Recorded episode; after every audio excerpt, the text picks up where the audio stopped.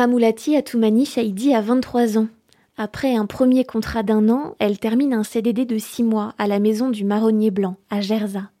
Elle exerce dans cette EHPAD en tant qu'AVS, auxiliaire de vie sociale. Sa journée se rythme selon celle des 80 résidents de l'établissement. Je fais l'accompagnement aux toilettes pour euh, les résidents selon les besoins. Et après, il y a les accompagnements pour euh, la mise en place sur les tables pour, euh, pour le repas de midi. Et après, il y a la collation. Et après, bah, on les accompagne, on fait des, des activités. La jeune femme a rejoint cette EHPAD à la faveur d'un stage proposé par la mission locale dans le cadre de la garantie jeune un dispositif que Ramoulati Atoumani Chaïdi a intégré après s'être un peu égaré sur les bancs de la fac, un accompagnement salutaire. Quand je suis rentrée à la garantie jeune, j'ai eu euh, une aide financière et euh, ça m'a permis de faire des, stages, de me réorienter du coup euh, vers bah, la VS parce que j'ai un projet c'est d'être euh, aide-soignante. Du coup, bah, ça m'a permis de faire des stages ici et ça a confirmé mon projet. Des stages qui ont débouché sur ce contrat PEC pour parcours, emploi, compétences. Pendant ce contrat, Ramoulati Atoumani Chaïdi bénéficie toujours du suivi de la mission locale. Ce contrat oblige aussi l'employeur, comme l'explique Julien Borna, directeur de la maison du marronnier blanc. Ça, c'est pas anodin. Ça engage euh, l'employeur à faire bénéficier euh, d'une intégration euh, particulière la, personne qui, nous rejoint. c'est pas un professionnel comme les autres professionnels de, l'établissement. Ce sont pas les mêmes attendus au niveau de, de la charge de travail, par exemple.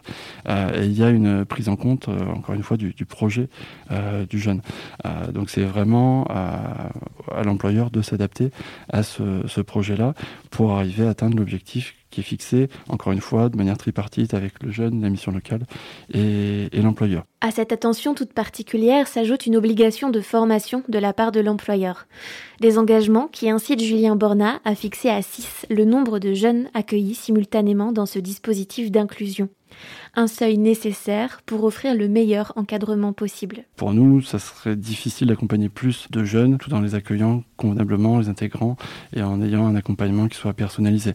Les jeunes qui, qui nous rejoignent sur ces contrats-là euh, sont prévus en plus de l'organisation, euh, en plus de la charge de travail, si vous voulez, des autres professionnels, ils viennent en supplément. Ça, c'est important pour qu'ils puissent participer à l'accompagnement, mais ne pas être seuls non plus sur, sur leur mission, notamment sur les, sur les premiers mois. Loin d'être une simple solution de recrutement, ces contrats PEC présentent d'autres avantages majeurs dans la pratique quotidienne des professionnels. Ça permet de valoriser le savoir-faire de, nos professionnels qui sont déjà dans l'établissement. Ça permet aussi de faire découvrir l'établissement sur l'extérieur par rapport aux conditions de travail qu'offre euh, l'établissement. En tant qu'employeur associatif, ça nous permet de former des professionnels euh, avec les valeurs que l'on souhaite voir, nous, au niveau de l'accompagnement des, résidents. Et du coup, bah, si le professionnel peut par la suite euh, œuvrer dans notre structure, bah, c'est tant mieux pour nous. Si ensuite le professionnel va travailler dans d'autres structures, ça, sera avec avec des, un savoir-faire qu'on lui, aura, lui aura transmis. Ça nous permet aussi d'accueillir des, professionnels qui apportent un regard euh, extérieur.